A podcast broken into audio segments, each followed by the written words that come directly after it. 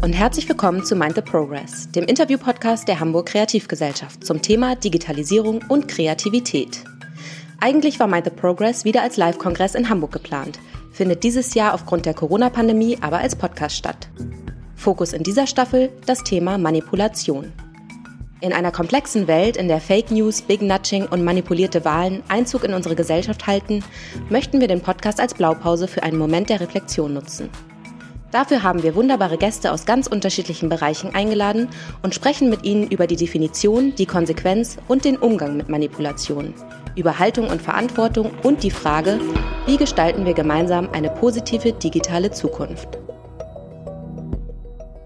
Übrigens, wenn du beim Kongress Mind the Progress 2021 in Hamburg live dabei sein willst, nutze die Möglichkeit und erhalte 20% auf das Early Bird Ticket. Verwende dafür einfach unseren Code Podcast20. Den exklusiven Code für unsere Podcast-HörerInnen kannst du in den Shownotes noch einmal nachlesen und beim Ticketvorverkauf auf unserer Website www.mindtheprogress.de einlösen. Trage dich einfach auf der Kongress-Website unter Kontakt in unsere Mailingliste ein, um den Vorverkaufsstart nicht zu verpassen. Wir freuen uns, dich dort zu sehen.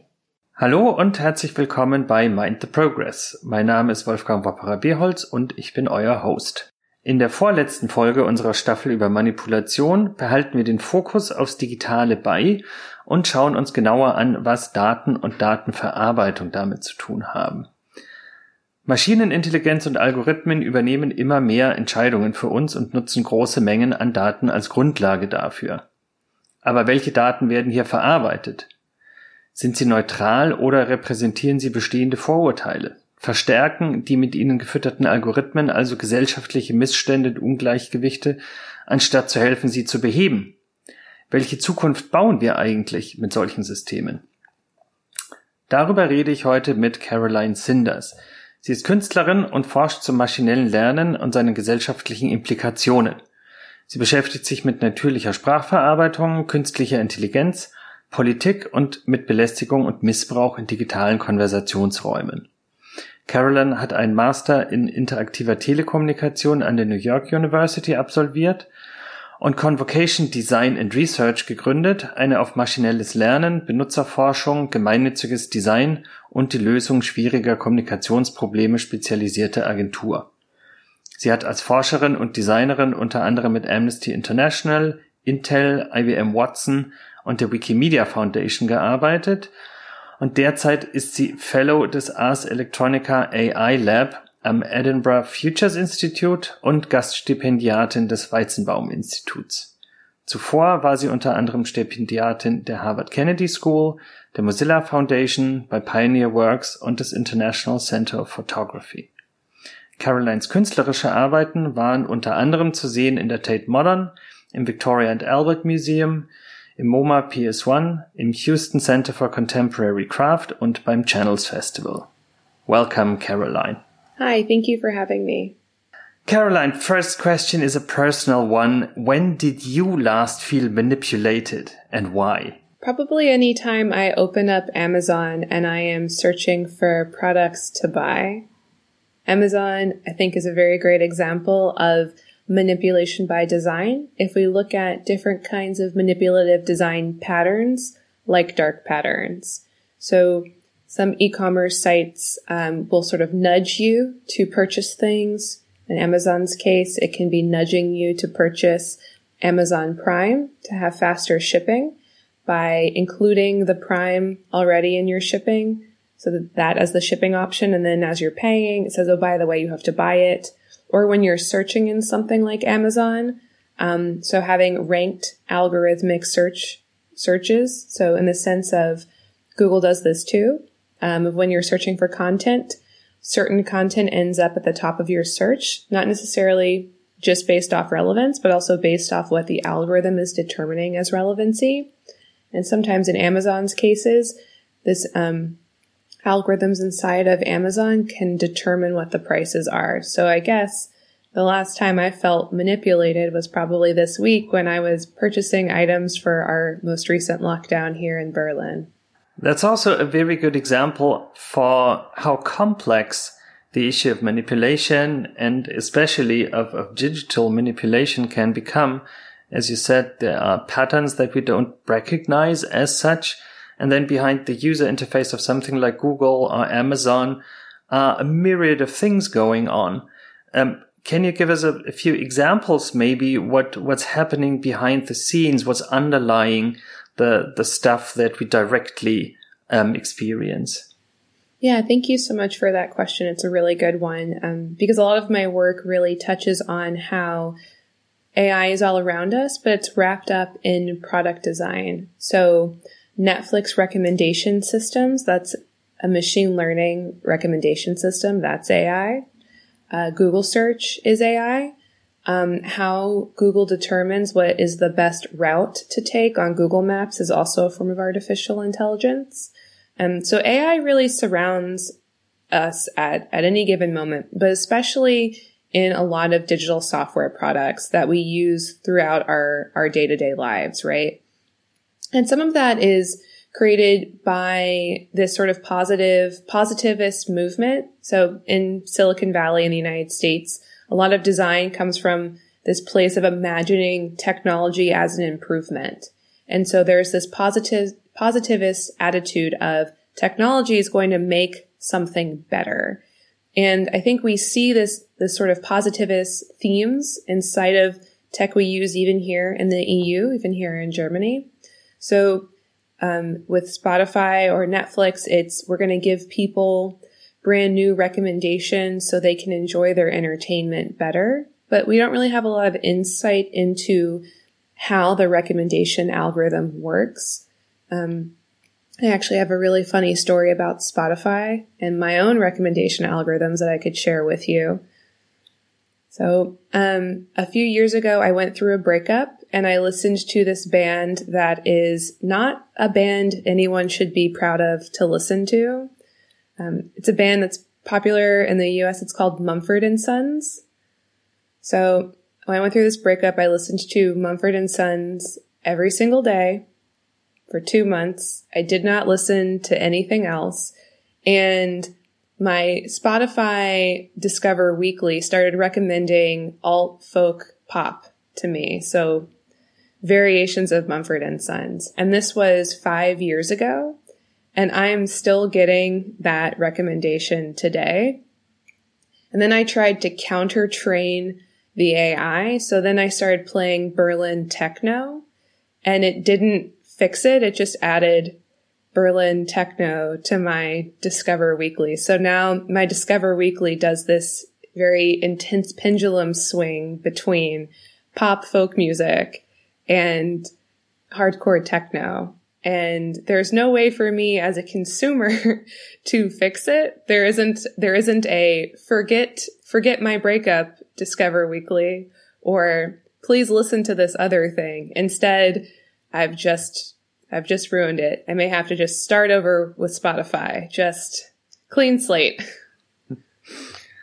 Um, that that's a very um, tangible example for for how what happens in in your past gets kind of codified or, or ossified by by artificial intelligence and as you say it's very hard to escape it and i guess beyond the the like personal sphere, there is a lot of what gets ossified in, in algorithms, a lot of stuff that goes into them that we aren't aware of. Maybe you can give us a few examples of that. Sure. So, um, you know, general algorithms are learning from our everyday lives. So, um, if you are ever using Google search to find something, uh, Google could be co-locating where you are, so trends within the city of Berlin, for example, to sort of elevate content they think is relevant. Can be content based off, you know, your own past search history. But it can also just be content around you, right? In the sense of what society is looking at. There are some historical examples of where this goes wrong, specifically within Google. So there's an example of in Google image search, this was discovered by The Guardian in 2014. So, um, or maybe it was 2015. Um, in Google image search, someone searched professional hair. And what popped up was a lot of uh, white women with like long straight hair. And then someone searched unprofessional hair. And what popped up was a lot of uh, black Afro Latina hairstyles, so a lot of natural hair. And it was overwhelmingly black. And then there was a few uh, images of characters from the Hunger Games mixed in for uh, in unprofessional hair. And so it's very clear that that this was um, like a casually racist algorithm. And while Google didn't intend to make that, right? Like they probably didn't set out to do that. But yet there was like this byproduct of, of racism sort of instilled in the model.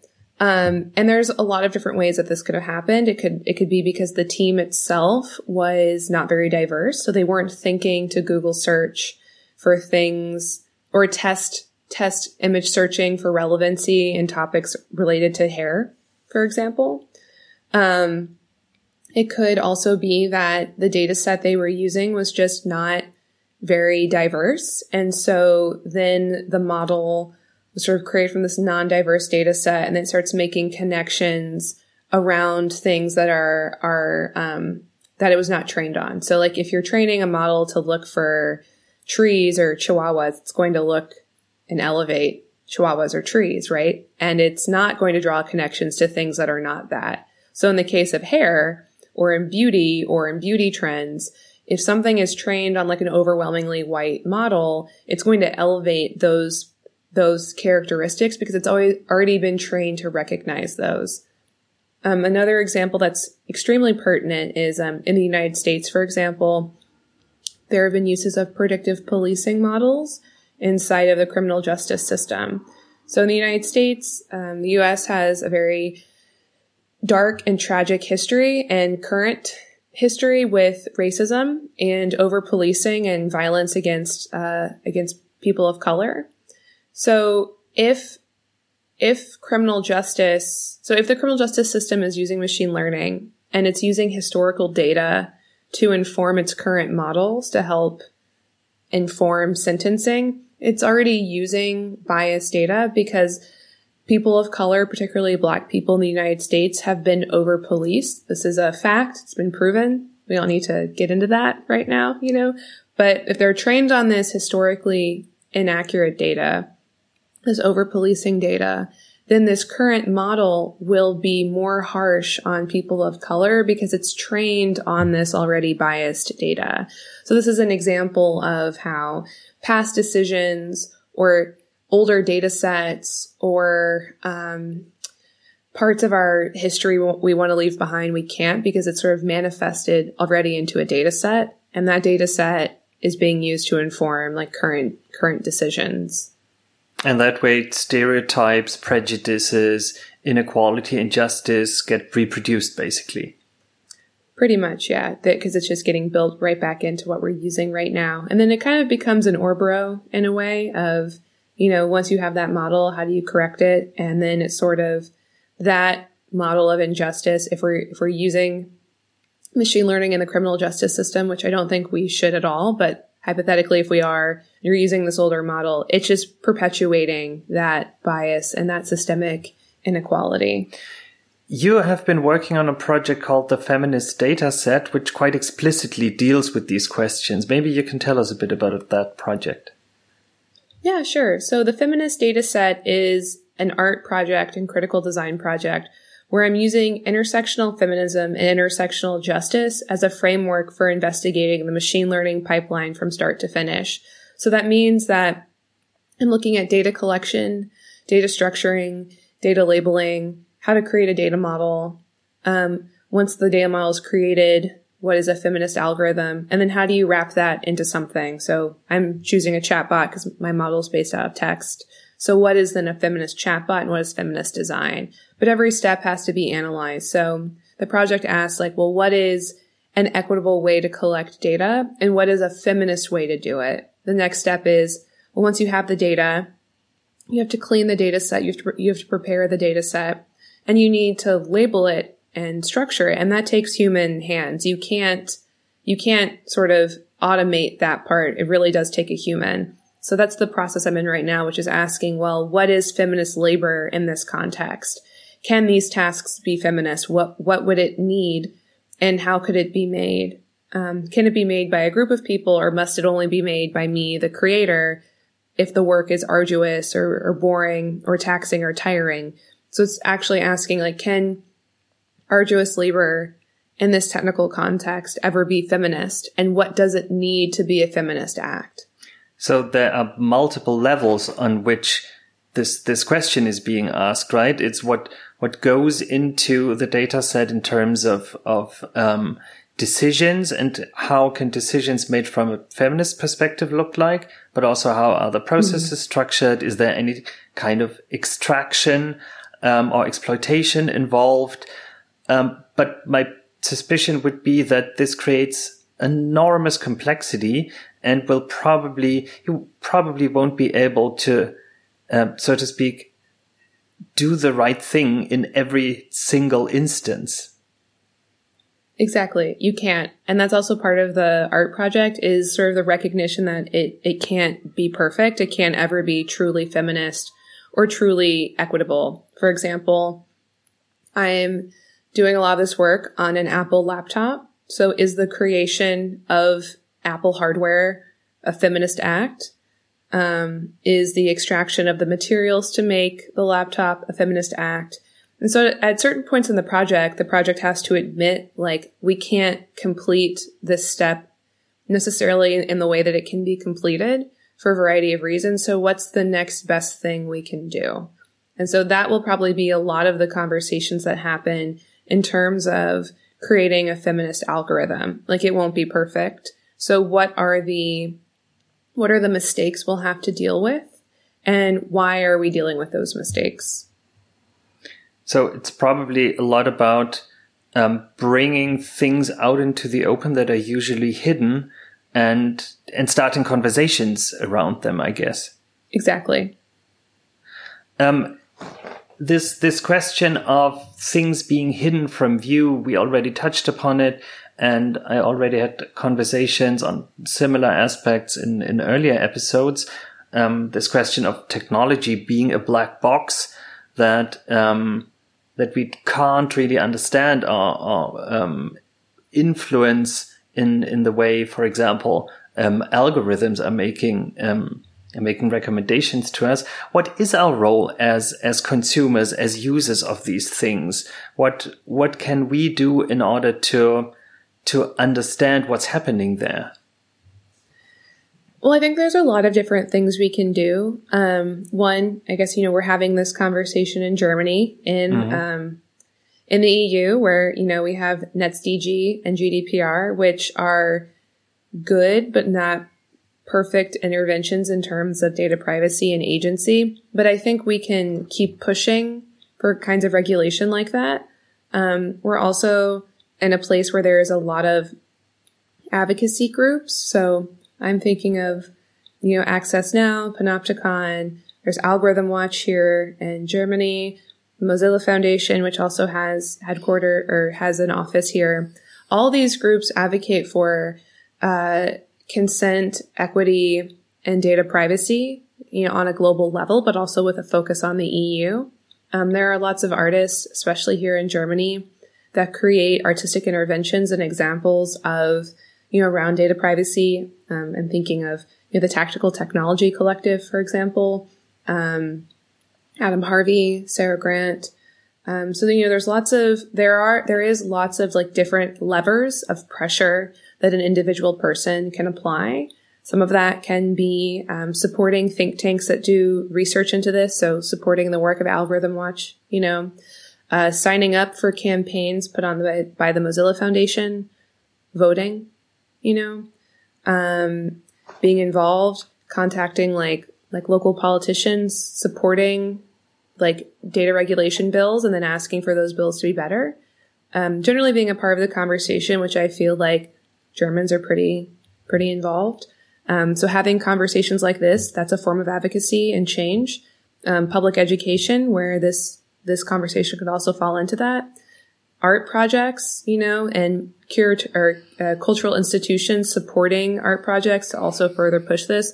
All of those are levers that should be pressed all at the same time. it's not like one solution for one thing, you know? So I think a big thing for individuals is to think about um, how how they engage with these issues, and then um, being able to press these individual levers. So reading about this, supporting groups, um, you know, supporting politicians that support data regulation, things like that. And, and taken together, it, it creates a different um, context in which political decisions are being made. And I, I realized how, how large this difference can be when moving from Germany to the UK, where you have a much, much lower level of awareness right. and a much less um, societal and, and, and public debate about these issues. And consequently, the regulation and the political decision making, the policies resulting from that look very different from Germany.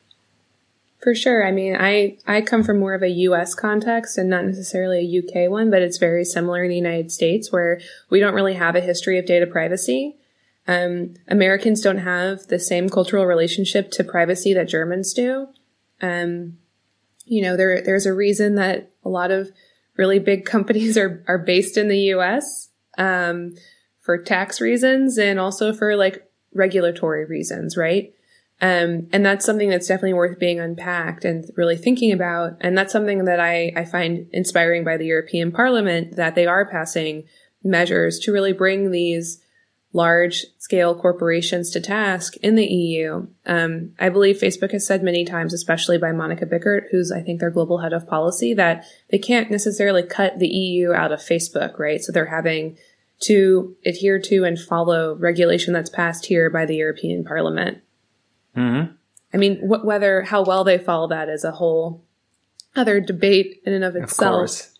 Yeah and there will probably always be loopholes to find and and then to close but um, that's probably another conversation um, so all of the the the levers we we have been talking about the examples you gave these are all basically political acts we're talking about so it seems from what you're saying that if i as a user as a consumer want to to change things, influence things, maybe just secure a bit more of my own autonomy, that basically means I have to be more than just a user, just a consumer. I have to see that every decision I make in terms of technology and tools and gadgets that I use is also always a political decision. Exactly. Yeah. What, what we use and when we choose to use it is a political decision 100%. One thing I would also sort of strive people to think about is um, so I, I, hear a lot of chatter about how we should all quit Facebook. And on one hand, I think if you can, and if that's the right decision for you, you should do it. Um, I'm also, I, I always want to remind people that there are other groups that can't very easily leave Facebook. So outside of our, you know, Western European area, um, a lot of people like Facebook is how they interact with the world based off of agreements between internet providers and Facebook. So like that's their entry point into the internet. One thing I also want to bring up is for a lot of disabled folks, there are a lot of really important Facebook groups that exist for people facing many different kinds of diseases and disabilities. And those groups are really hard to be replicated in other places. And so even if someone is in a country or a situation where their internet connectivity is not related to Facebook, there may be an integral part of their life that they can't very easily leave. Um, and so I always try to strive, I always try to push people to remember that the problem is not just that we're on Facebook. These are decisions Facebook makes that affects us. So what are other things we can call for?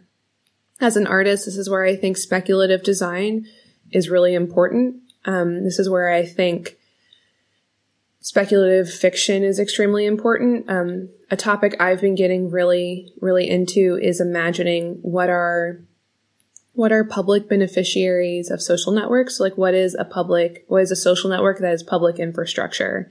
Um, this is something that Eli Pariser has been talking about a lot in the United States of how can you redesign uh, social networks to be more like public parks. This is something I could see actually more potentially happening in Europe um, in the sense of that one, I think people are a bit more primed here to try to try something new that um, does have data regulation in it. But I also feel like even in terms of an R and D space, like a European cultural institution would probably fund an experiment to see, well, what would public infrastructure social networks need?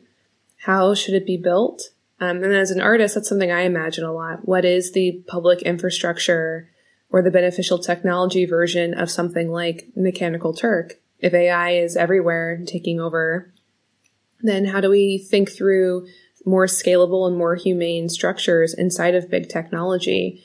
And there's a lot of research and speculation, I think, that needs to happen in that space. And so as an artist, that's something I'm extremely interested in is thinking through that as like a thought experiment of what would the governance system be? Um, how can I, you know, ex- expand or play in that material? And that's where I think art and critical design is this beautiful Trojan horse to explore many different domains like policy, like regulation, like design and like technology because it suddenly changes the conversation you're having. You get to be so much more experimental when you approach things through the mindset of a creative project versus like an academic paper or a white paper. And this this special role of of design and of art in this context, um, I guess the, the the speculation that you talk about means that you're not only talking about what's going wrong right now, what is problematic right now, but how could it look differently? As you say, experiment, explore, be creative. And I guess that, that art and design are especially well suited to, um, yeah, to explore and, and to create, um, these alternative futures or realities. Is there in, within design and art, is there a, like a strong, um, current towards doing these things, being interested in, in exploration of potential of technology and societal implications? Is that something like a trend, would you say? Um, I've seen it for sure across different groups. So there's um, an artist based here in Berlin named Sarah Friend who looks a lot into communities and currencies. She's a developer and artist, and she has just worked with a group called uh, Circles, which is um, like an alternative currency sort of blockchain that's come up. Um, there's Anab Jain with Superflux, which is looking at using sort of critical design as a language around climate change based um, in the UK. She teaches in Vienna. Um, there's another artist who I'm blanking on who's been looking a lot at care systems and um, the care economy in Dusseldorf. And so there are artists that are engaging in this material. Um, the reason I think art is a sort of great space is, for example, if we look at feminist data set, um, if I were like a university lab trying to, to do feminist data set, I'd have to have very sort of strict parameters around a lot of decisions in the sense of the data model. So I'm taking any kind of text. It can be um, podcast transcripts, it can be poems, it can be books, but sort of like linguistically, like the structure of a book right, is different than the structure of a podcast. And if you're trying to create an AI model to generate books, you need a lot of books. But if you give it a lot of different texts, what you end up with is kind of a misshapen model, right? Sort of in the way that, um, and then even inside of books, you have different genres, like a novella, very different than a seven part book series, right? Science fiction books are written in a different way than nonfiction. And these genres have a structure to them. That structure needs to be replicated in the AI, AI, model. So that's why you would you would need to pick and be very specific in what you're picking. If you were creating um, AI an AI poetry model, you would need to pick a kind of series of poems or a structure of poems you would be looking at. Like a haiku is different something than written in iambic pentameter, right? And so you would need to pick you'd have to be very specific in what you're picking.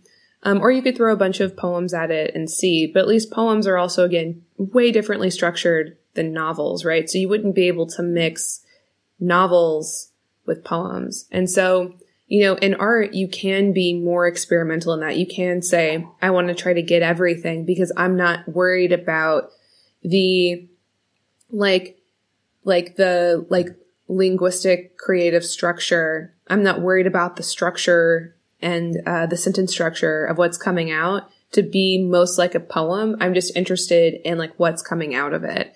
And I think this is also where art can be very, very, um, very, very like very necessary kind of experimentation.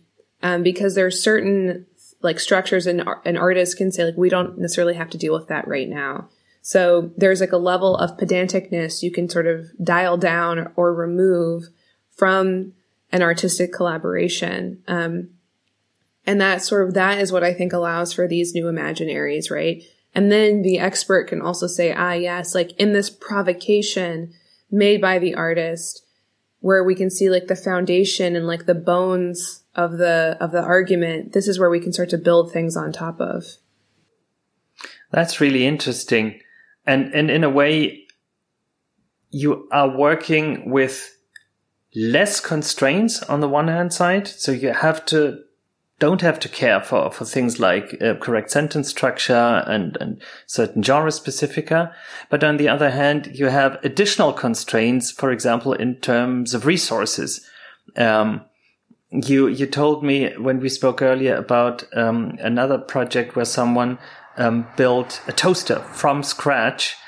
And obviously he had to work with a lot of constraints in terms of available material and processes that are usually not there in industrial production. And this, I think it's interesting to see this, this interplay of having less constraints and more constraints, but totally different ones.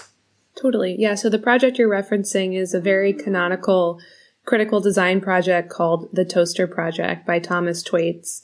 Um, and so Thwaites builds a toaster from scratch, a commercial toaster from scratch. So he digs around in his garden for the materials to make iron ore he makes his own plastic body mold also from scratch. The toaster itself is very misshapen, very strange, and that is like a similar kind of pedagogical, um, sort of a, a, very, it's a similar pedagogical, uh, or it's, it's an inspirational ped- pedagogical approach for me to take. So like his toaster, when you physically look at it, that's probably as misshapen as my software model will be. Like it will, resemble text. It will have a text like feel. It'll probably be readable, but it won't be perfect. And that's what I think is also important about art is this knowing that you can have this kind of like lack of perfection. Um, for me, like the, the conversations I'm interested in exploring right now, like what is this public infrastructure version? I do want to take very hard constraints. Like, so intersectional feminism is a hard constraint, right? Like I can't break that. That's the artistic choice I've taken. Um, outside of being an artist, I'm a human rights researcher. I do a lot of work in online harassment. I work with different NGOs, um, like varying, uh, varying forms of government sort of across the world. I work with big tech and small tech. Um, and I like take a very, so I, I do quantitative and qualitative research. So in, in the case of this provocation I eventually want to explore, which is like, what is like a cooperative of data labelers and trainers or like could there ever be beneficial tech the constraint i would be taking would be one of like a human rights mindset. So and then i would be trying to take like the law as a constraint of what does a cooperative require. And then then looking at and this is where it gets more speculative of when does it break so what is the difference of amazon versus me running a cooperative of 10 people here in berlin look like why does it break? Maybe scale is the thing that breaks it, right? And so one, then the reason I bring this up is, is because I want to stress a lot of artists who are doing this kind of research based work. They aren't just, you know, playing with a material. They aren't just making up rules. They are actually following deep research. Um, they are fo- following like a rigor of research or the structures of, of regulation and law. But what they're able to do as artists is they're able to see five or 10 years in the future. They're able to make something that feels more experimental. They're able to imagine more because the output that they're creating isn't something that necessarily has to be a research paper. Like a research paper may come out of it, but there's only so much speculation you can do in a research paper, right? So in my own work, research feeds into my work. I'll often write a research paper or a journalistic article where I'm saying this is what we found and these are my recommendations. But as an artist, I can take those recommendations and I can try to build this hypothesis of a future on top of that. The art is the hypothesis, right? Maybe the hypothesis isn't ever possible, but that's what makes it an art project, right? And so that's where I find art to be really, really useful in sort of unlocking or thinking through these new imaginaries. And what you describe is a is a quite special kind of rigor that that you're using. It's not less rigorous or um, ambitious intellectually than than any kind of research is, but it, for me it seems to be bolder. It's it's like you're you're tracing something to a certain breaking point, even if that will never materialize. And you look into what would happen in ten years, in fifteen years time, even if I don't have enough data to extrapolate from now. So you're asking questions that, that research, probably at least academic research, wouldn't be able to ask. Exactly, yeah. And that's a beautiful way to frame it. As you were talking, it really kind of reminds me of a class I took um, in graduate school where we talked about how sci-fi functions as this similar kind of imaginary of how, and so, and it's something really worth thinking about and talking about, which is science fiction films and science fiction books and um, and comic books and posters serve as these cultural imaginaries as to how we build the future, right? So, um, you know, how how many interfaces did we see in something in sci-fi movies about the future in the 70s do we see reflected now? Um, that's because that also shapes how generations of of inventors and innovators see the future. So these imaginaries do have these very real ties to reality, right? And that's where again I find art to be very important is that it can create this kind of inspiration of innovation of how do we build what this person was provocating or that this other person imagined, right? And that is, I think, part of the importance of this, of like, if we can see the potential future, then it gives us a concrete thing to build towards. It gives us a concrete thing to work towards. And I think even if, if a project does, does in a certain sense the opposite by showing a dystopian future, it also does it in a very tangible way, in a very, um, in a way that, that, gets to me differently than than when I read a research article. So, for example, this this UK based uh, speculative design work you talked about um, about um, climate change and and um, coming climate catastrophe. When you go into an abandoned future flat where you are suddenly in in in a London that is somehow post-apocalyptic and where you see, oh, this is what happened. This is how people live in a situation where the earth is three degrees hotter and this is what their life looks like. It has a much more direct impact on me than when I read about these projections in a scientific paper. Exactly. Yeah. Again, sometimes also with dystopias, sometimes they're giving us concrete things to avoid, right? They make things real. That's kind of where visualization um, is really important being able to very tangibly see like what the future could be. And is that the future we want or is that the future we want to avoid making? Mm-hmm. And and one last point I wanted to touch upon in from from the the examples you gave. Um, it's probably very similar in the case of the Toaster project and, and feminist data set. By producing something misshapen, at least to me, it would also seem that I understand better what is necessary to produce something that is not misshapen, the, the amount of energy and resources that have to go into industrial production, for example, that I usually overlook. Exactly. Yeah. Sometimes, sometimes the handmade quality sort of shows you, I think, the impossibility of the object itself mm-hmm. without, so yeah, the toaster needs scale to be perfect right? Other, otherwise it's, it's an impossible object. And I think that that's, and I, that's the thing I kind of love about also making and remaking products, or in my case, a lot of the critical design work I do is I will make software pro- products. Um, they would break at scale. And one day I hope to have that in an art in an art artistic context, an installation of well, let's break the software at scale and record it um, because the breaking is important, right? Because that's what makes it the art project is knowing that that there's a handmadeness to it, and that the injustice or the probability of the object perhaps can only exist at a certain buy-in in terms of society. Hence the toaster. The toaster only functions if thousands of people buy the toaster because that's what determines the factory, the energy, the plastic body mold, etc. The toaster does not function uh, in a, in a one-off artisanal creation. So in a way, uh, projects like these also make very tangible the the complexity that is implicit in each of these seemingly simple things. And to me, at least, that would seem that when I next time when I look at a toaster, I don't only see the toaster. It's not this this singular, particular, isolated thing. But if I look at the toaster, I probably see something like a system of of things, of exploitation, of materials, a history behind it. Yes, exactly. Right. I mean, I think about that a lot right now with um, COVID and, and air travel. Of you know, we have all of these airlines, and if we think about it, they're kind of this very improbable thing right now to have during COVID. But the improbability kind of means that a lot of them may fail.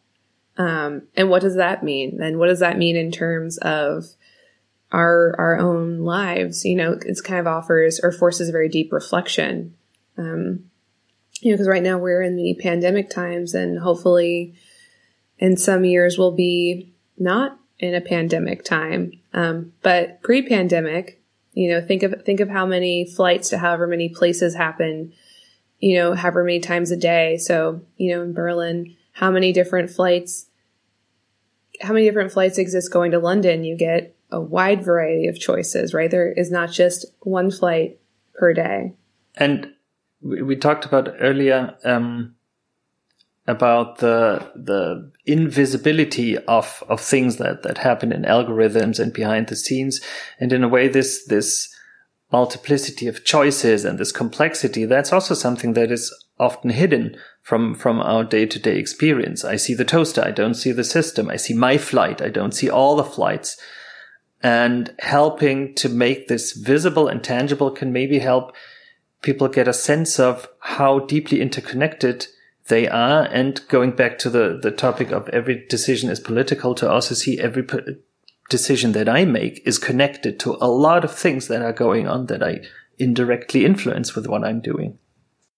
Exactly. And that's that's one of the things I'm very interested in trying to show. I'm currently working on a project where I'm trying to show the architecture of social networks in a way of how they're related to things like hate speech or misinformation. So showing the invisible is actually very difficult. It's very hard. Um, I was advising a group that had approached me about doing data visualization work. I am not a data visualizer. I just like data.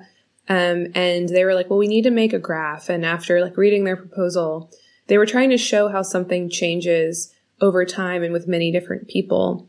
And the advice I gave was like, you actually can't show that in like one experience because you need to ground someone in time and in frequency and in a variety of people. What you need is a lot of similar graphs that someone could click through maybe or see in a sequential order to then understand why one graph is different than the other, that's different than the other, especially if all the graphs interact with each other or or are intersecting you need to show how they're similar and then how they're different. And you can't do that with one graph with with one line. There's an interesting concept that um, a, few american designers slash slash researchers um, um, Bret Victor, for example, and, and Vi Hart have explored, they call it explorable explanations where you have a tool set to create exactly this kind of interconnected um, set of of graphs of explanations that you can explore and by exploring it form something like a mental model of this this very complex reality that is behind it. And i, I just started reading a book where um, the capitalist economy was described in a similar way where the author says we don't really know how it works. We have a few indicators that we watch. We have unemployment, we have inflation, we have GDP, but these are only a few data points that we use to, to trace the behavior of something almost unimaginably complex and we we can't see it. We can't, as you say, it's not just one experience that will show us what's going on.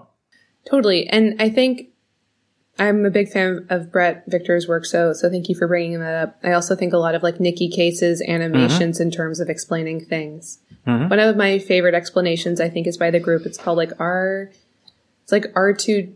It's R two D something, but it's like data visualization. They sort of show you have to scroll through an explanation around machine learning, and they use two different cities in mm-hmm. the United States to explain data models and then inferences from the models. And you have to scroll down this long page as a way to sort of explain, well, this is what it does, because you're having to use analogies and examples to explain something inherently technical, which is true of any complexity here, right? How do you explain a process to someone that has no understanding of the process already? You have to use a metaphor. Like, I think in our previous conversation, we were talking about energy consumption, mm-hmm. for example. So like, I know how much cal- calorie information means because I've been taught that repeatedly and repeatedly throughout my life. And I've been told that there's a certain amount you're supposed to interact with, right? Like there's a certain amount you're supposed to have to have. So then, and I know everything can be measured in calories if it's edible. And so then that changes my relationship to the understanding of it. And then I can sort of understand how much energy I create by moving based off things like a Fitbit but I don't understand how much energy I'm supposed to expend during the day in terms of electricity. And I don't understand how one thing compares to another thing, right? So in the sense of, like, I know how to lessen my calories, but I don't know how to alleviate or lessen certain energy that I'm using with a laptop, right? Or like a light bulb. So can I catch energy to save it later? You know, there's all these metaphors and things that, that have to be used to actually explain like, well, this is how much this means versus this is how much this other thing means. And we aren't really there yet with those explanations, you know? And, um, in, in the example of, of, um, of calories and so personal energy consumption, so to speak, um, it's also visible that it depends on a whole range of other things that we have to know previously. We, we have to understand that ah calories that's an, a unit of energy consumption. Ah i'm expending energy when i'm moving. Then i have to to know how to interpret food labels. I have to know that green means good and red means bad. And so i have this whole host of things that that this kind of informed thinking relies upon. And we probably don't have such a large reservoir of things we can use when we think about, for example, energy use or, for example, algorithm. Right. And and that's it's very true because like how do you how do you explain what an algorithm is doing versus what an algorithm has not done? Because technology software is so intangible to people. Much like electricity, right? Like I don't know I don't I don't like if if someone were to be like half of your house is powered by clean energy and the other half is powered by coal or dirty energy. Well, my light bulbs still turn on, so I don't understand which side is which, you know, or like what is what, because the output to me still looks the same. I think that's a lot. I think that's very true with software where it's like, well, I see something doing something and I've always used it this way and now it's slightly different or now you're telling me it's different, but it's not like it glows any differently. It's not like there is something that pops up now. So what I'm taught as, as a user is that it's functioning hypothetically the same way. And the feedback I'm getting is that it's primarily the same way until something really goes wrong. So like the unprofessional hair, that's something really going wrong. But like nothing about Google search looked different prior prior to then, right? And Google search still looks the same after then. And that of course is or can be and probably is a huge opportunity for manipulation because if that is invisible, if if what changes behind the scenes, how how these recommendations are generated, then I can be fed a lot of things that if I knew about that would probably react differently against. Totally. Yeah. Um, and coming back to the question, what, what does that mean for me as a user, as a consumer, as a citizen? Um, it's, it's beginning to dawn on me apart from um, learning about, for example, my personal energy consumption, for example, about data privacy, um, apart from becoming aware of how political all of my decisions and acts are in this area, one thing that I could also do is myself um, starting to explore more to to get into a more playful mode of interacting with things and to in a way maybe to become more of an artist myself. I think that's a great way to i think that's a great place to get started right? Um, especially if more and more of us are doing this. I guess on one hand we function as a case of public auditors but we also function as the group of public accountability right? Um, so why not? Why not take that kind of creative approach? I think that's that's a really good place to to end this conversation on. That maybe coming out of this conversation after listening to this podcast, we could start looking for opportunities to do just that. Thank you so much, Caroline. Yeah, thank you so much for having me. This was a really delightful conversation. Und vielen Dank an euch, unsere Hörerinnen und Hörer, fürs Einschalten und Zuhören. Damit ihr auch die letzte Folge nicht verpasst, abonniert und folgt dem Podcast bei Apple Podcasts oder wo immer ihr Podcasts hört. Wir freuen uns natürlich immer über Feedback und Rezensionen. Für weitere Informationen über den Podcast schaut einfach in unsere Show Notes oder auf www.mindtheprogress.de. Dort findet ihr demnächst auch den Termin für Mind the Progress 2021. Soweit die Pandemieentwicklung es zulässt, wird Mind the Progress am 11. und 12. Juni 2021 wieder als Kongress in Hamburg stattfinden. Stay tuned. Zu guter Letzt ein Dank an diejenigen, die den Podcast der Hamburg Kreativgesellschaft ermöglichen, die Behörde für Kultur und Medien in Hamburg und die Standortinitiative Next Media Hamburg. Bis zum nächsten Mal.